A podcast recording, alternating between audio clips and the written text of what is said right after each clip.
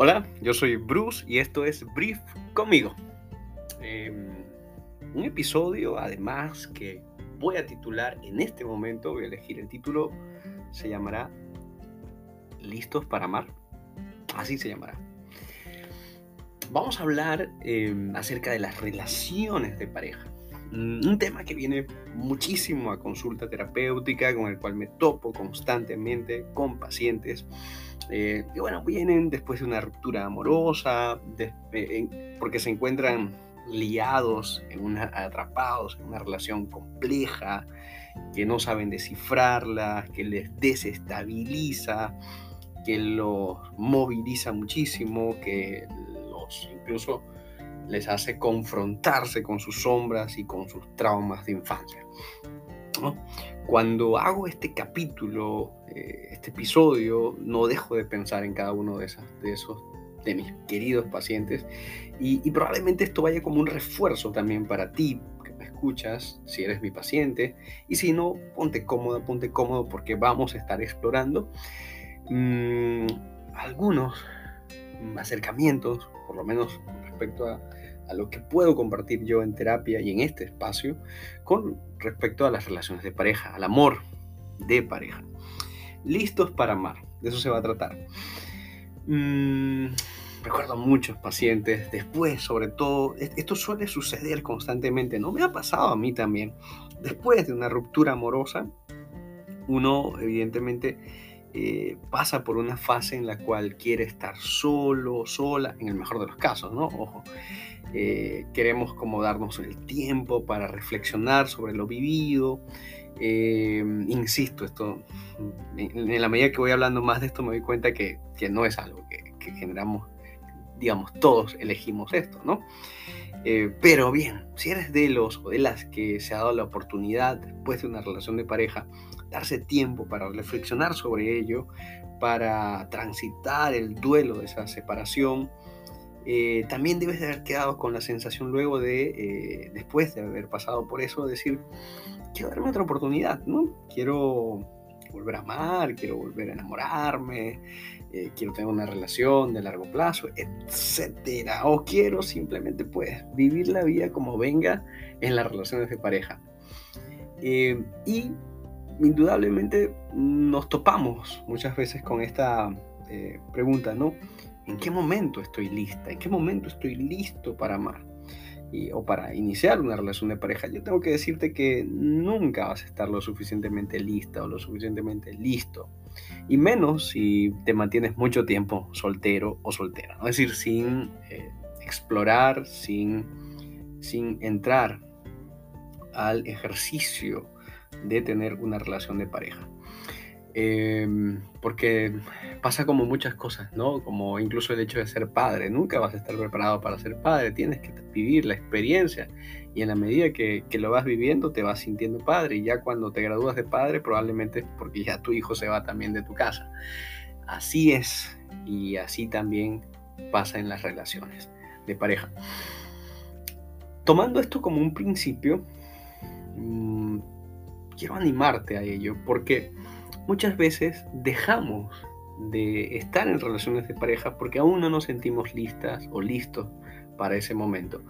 Mm, perdiendo de vista eh, uno de los probablemente de las experiencias más enriquecedoras que se vive justamente en pareja, que es la posibilidad de crecer junto, junta a tu pareja. Recuerdo a mi madre diciéndome, mi madre adoptiva en este caso, diciéndome, Bruce, pero es que nunca vas a estar lo suficientemente listo para una relación de pareja, ¿no?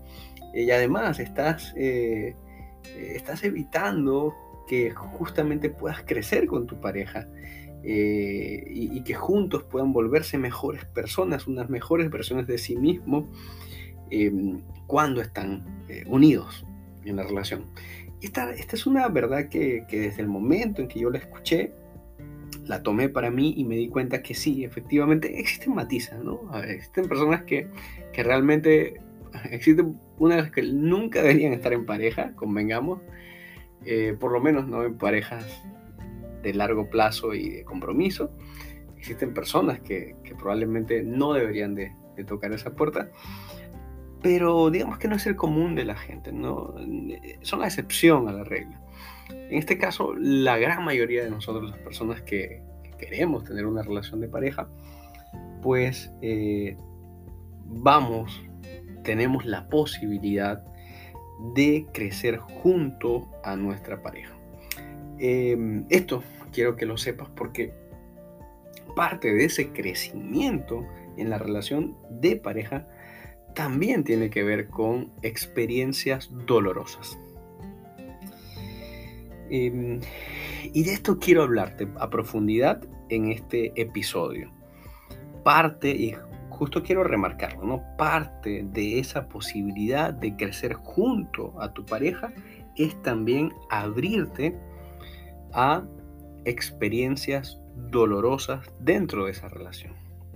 Y esto probablemente es muy contrastante, muy antagónico al pensamiento mainstream, ¿no? a, esta, al pensamiento popular, al pensamiento de masas que hoy en día promueve a través de redes sociales como TikTok, por ejemplo, eh, el amor propio, ¿no?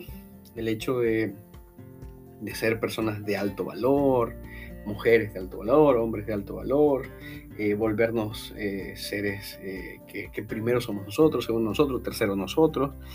Mm, creo que estamos muy intoxicados hoy en día con estos mensajes de amor propio que en realidad detrás de esa, de esa, de esa rúbrica, de esa etiqueta de amor propio, lo que hay es muchas conductas de narcisismo, individualismo y egocentrismo que vienen justamente de heridas de relaciones anteriores.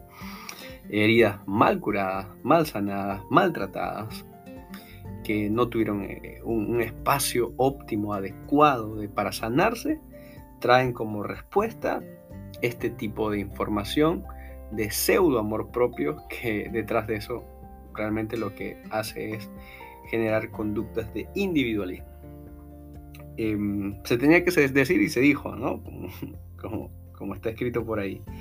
¿Por qué? Porque justamente el amor tiene que ver con dejar a un otro que entre con la posibilidad de generar eh, desbalance, desregulación, descontrolarnos. Eh, el, enamoramiento tiene que ver con esto, ¿no?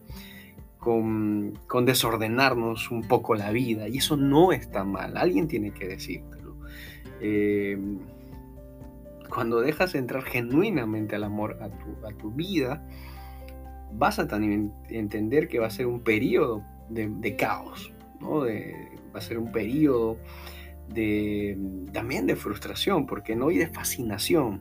Pero claro, aquí tenemos que, que, que también Mm, establecer matices con respecto a esto y justamente de eso se trata esto.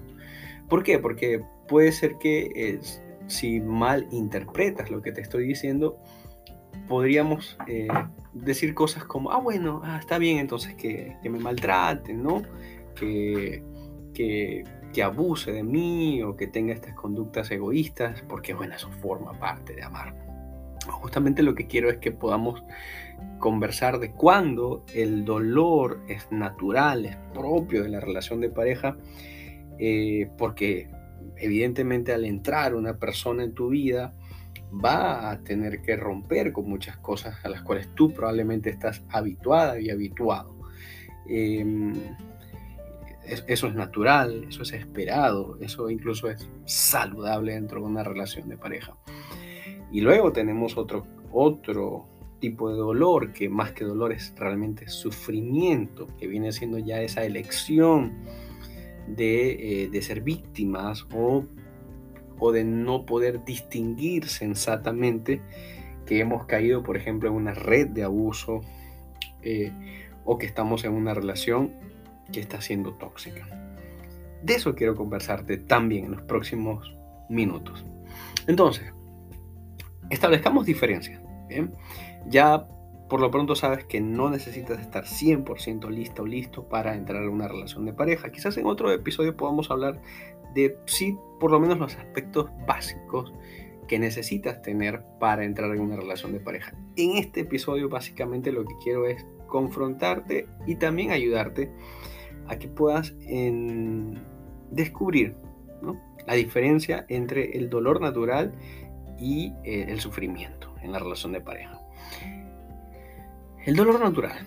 Mm, el dolor natural tiene que ver justamente con el permitir que a esa persona individual, que probablemente ha estado muchos años eh, acostumbrándose a un ritmo determinado de vida, a una forma de vivir, eh, ha sido irrumpido por una por un ser que ha venido a sacudirle la vida, eh, que ha venido a, decirle, oye, aquí estoy y, quiero estar contigo, ¿no? Y, tú también has elegido que eso pase. Entonces, ese dolor natural tiene que ver con eso, con ese cambio, con ese estiramiento, con esa necesidad de flexibilizar tu vida y acoplarse a la vida de la otra persona, mientras la otra persona también se acopla a la tuya. Em, eso forma parte de ese dolor intrínseco de las relaciones de pareja y eso no está mal, eso es natural. ¿eh? Obviamente se puede sentir mal, puedes percibir que se siente mal porque te va a guiar a emociones como la frustración, impotencia, tristeza, enojo. Y sentir todo eso, está bien sentirlo. El asunto es también distinguir que esas emociones no son señales necesariamente de que algo anda mal en la relación, sino son señales de que estás vivo o viva para empezar y que eh, estás entrando en una relación real. Luego, otra de las cosas que hacen que hay un dolor natural dentro de una relación de pareja es que eh, esa relación va a mostrarte sombras de tu personalidad que, que probablemente no habías notado, porque al estar sola o solo por mucho tiempo, mm, simplemente no te tropiezas con eso, porque no hay un otro haciéndote resistencia al lado de ti, no, no hay un otro que, puedas volverse un espejo de ti, tus proyecciones y, la, y tu forma de ver, vivir la vida, no tienes un otro que te contraste, por ejemplo. Y al tener una pareja, por ejemplo, sí lo vas a tener. Y va a mostrarte cosas de ti que probablemente no conocías, eh, no te gustan y que probablemente te ve mucho trabajo por hacer. Eh, en otros momentos va a confrontarte con heridas de la infancia, con traumas del vínculo de tus relaciones paternas. Y a todo eso hay que darle la bienvenida. A todo eso hay que permitirlo que esté aquí, porque está aquí en tu vida manifestándose para que lo trabajes, para que seas una mejor versión de ti misma, mismo, para que mm, seas un ser humano más sano. Si le damos ese enfoque cuando nos encontramos en una relación de pareja donde experimentamos este dolor natural porque nos confronta con nuestras propias sombras, heridas, va a ser muchísimo más útil. Claro, evidentemente el asunto es, ¿podré con todo eso? Eh, si hay mucho dolor natural relacionado a esto, y esto que te digo te hace sentido porque te remite, te lleva a tu pasado, a tus sombras, y, y, además de eso te excede, entonces es un muy buen momento para que busques apoyo terapéutico. Que pueda ayudarte a observarlo mejor, más objetivamente, más precisamente también, y de esa manera poder mm, transitar mm, con más brevedad eh, y, sobre todo contenido o contenida por un especialista mientras estás en ese trance de ajustarte y de conseguirle un lugar a ese dolor dentro de la relación de pareja. Lo cierto es que si sabes cómo trabajarlo bien, si, si logras adaptarte bien a eso eh, y sanar esas heridas, ese dolor va a ir disminuyendo poco a poco. En la medida que vas avanzando en esa relación de pareja también, ese dolor va a ir cediendo eso forma parte del hecho de que estás avanzando. No significa que ya no te va a doler más nada. Van a venir otros dolores, probablemente en otros problemas que son parte natural de las relaciones. Eh, estar en pareja es mm, elegir otra clase de problemas, ¿no? No es necesariamente eh, el estado ideal de un ser humano. Simplemente es eh, entender que es una realidad que se vive de forma distinta al ser solteros. Mm, bien, eso sería dentro de mi concepto de dolor natural de una relación lo que cuando el dolor es útil, cuando el dolor te va a servir, cuando es necesario, cuando, cuando todavía ese dolor está dentro del espectro de lo sano. Entonces la pregunta es, ¿y cuándo el dolor eh, ya no está bien para nosotros? En un principio te diría que em, más allá del dolor es si aún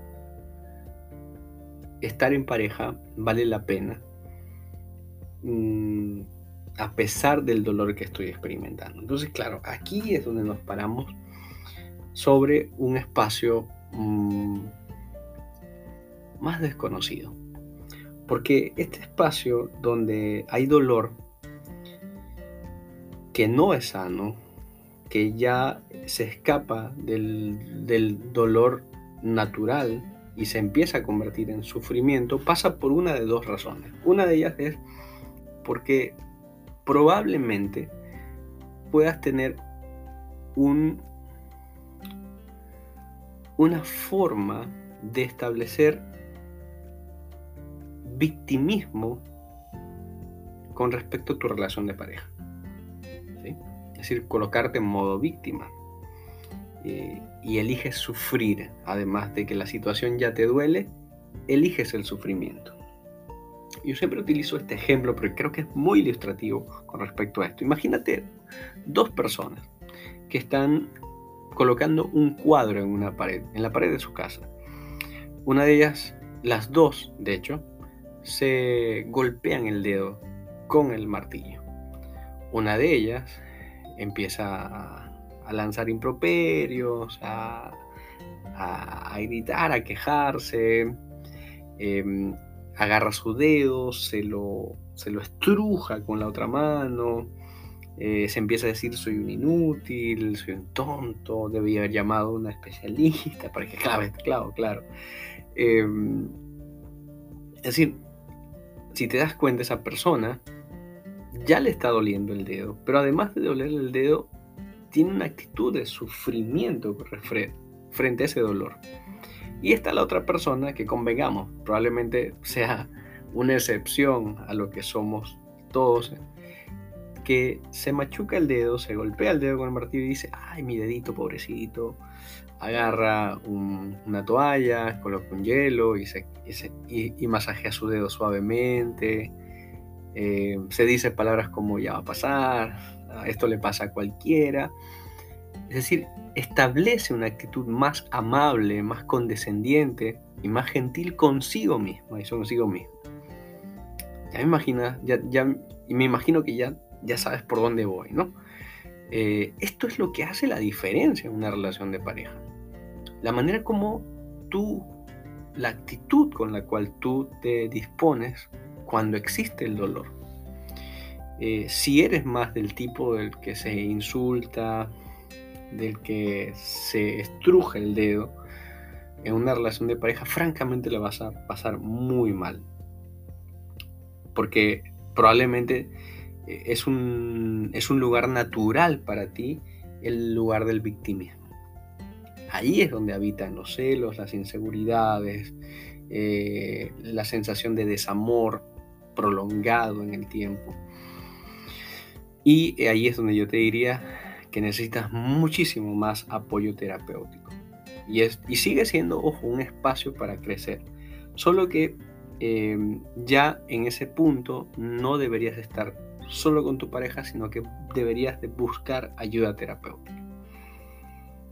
Y luego existe, como te comentaba, otro, otra realidad, otro escenario en donde ya el dolor mm, no es natural, sino que es un dolor que lo que tenemos que hacer es salir de esa relación, es cuando no hay responsabilidad afectiva. ¿Qué es la responsabilidad afectiva? Podemos decir que es eh, tener consideración de los sentimientos de tu pareja eh, y cómo pueden ser afectados con determinadas acciones que tú tomes. Las acciones que tú vas a tomar cuando estás en pareja, cuánto pueden afectar emocionalmente, psicológicamente a tu pareja. Y esto no tiene que ver con género. Tanto el hombre como la mujer necesitan seguridad psicológica dentro de una relación. Y parte de la seguridad psicológica, gran parte de la seguridad psicológica, es justamente la responsabilidad afectiva. Si tu pareja es desconsiderada o desconsiderado contigo, con tus sentimientos, eh, si no logra respetar los acuerdos que ustedes establecen dentro de la relación, si em, actúa como si no estuviese, no fuese una, persona que está dentro de una relación, eh, y además ese tipo de comportamientos se convierten en, habituales que constantemente em, forman parte de la dinámica de esa relación, entonces lo primero que te diría es, tienes que conversar inmediatamente con tu pareja, colocar límites dentro de esa relación y consecuencias inclusive con respecto a esos límites, si son, si siguen siendo deliberadamente em, transgredidos y evidentemente si eso continúa, debes de saber que muy probablemente esa relación deba de darse un tiempo, un espacio o incluso finalizarse. Em, ese sería el espacio donde te diría que el dolor no es necesario, donde el dolor no es natural. Mm, un espacio donde la otra persona carece de empatía y no se responsabiliza con respecto a los actos que tiene dentro de la relación. Convengamos, que todos podemos cometer errores. No siempre vamos a ser lo suficientemente empáticos en una relación, no siempre vamos a tener las mejores palabras, no siempre vamos a satisfacer las expectativas de nuestra pareja. Esa es una realidad y frente a eso nosotros necesitamos desarrollar tolerancia a la frustración, tener paciencia con respecto a nuestra pareja. El problema es cuando eh, nuestra pareja a los llamados de atención, los límites que se colocan, se siguen infringiendo, entonces podemos, podemos estar claros de que esa persona tiene un serio problema con respecto a respetar los acuerdos. Y queda de tu parte saber hasta dónde y hasta cuándo puedes tolerar esa situación. En ese sentido, algo que te va a ayudar muchísimo es a establecer tus límites, a poder colocarlos y a poder hacerlos eh, respetar dentro de la relación. Siempre, siempre, siempre, obviamente, bajo la figura del amor, de la compasión hacia tu pareja, eh, entendiendo que no estás con una mala persona, dándole el beneficio de la duda y también, como te comenté en un principio, entendiendo que crecer juntos también forma parte de una relación de pareja. Bien, mis queridos, ojalá tú que me escuchas, ojalá puedas conectar con alguien con quien puedas generar un vínculo sano, basado en la confianza, el respeto y el romance. Entendiendo que nuestras parejas son probablemente uno de nuestros más grandes maestros. Ya lo decían grandes pensadores, ¿no? Nuestros padres, nuestros hijos y nuestras parejas son grandes maestros que vienen al mundo. Son nuestros espejos. Y al final nosotros somos quienes los hemos elegido. Te envío un abrazo gigante. Eh, ya sabes, si deseas contactarte conmigo, puedes escribirme a mi correo psicobrus.gmail.com psicobrus como psicólogo PSI psicobrus mi nombre como el que aparece en este episodio o en este podcast arroba gmail.com voy a estar muy gustoso de establecer una conversación contigo Cuídate mucho. Nos vemos en un... Bueno, no nos vemos. me escucharás en un próximo episodio. Bye bye.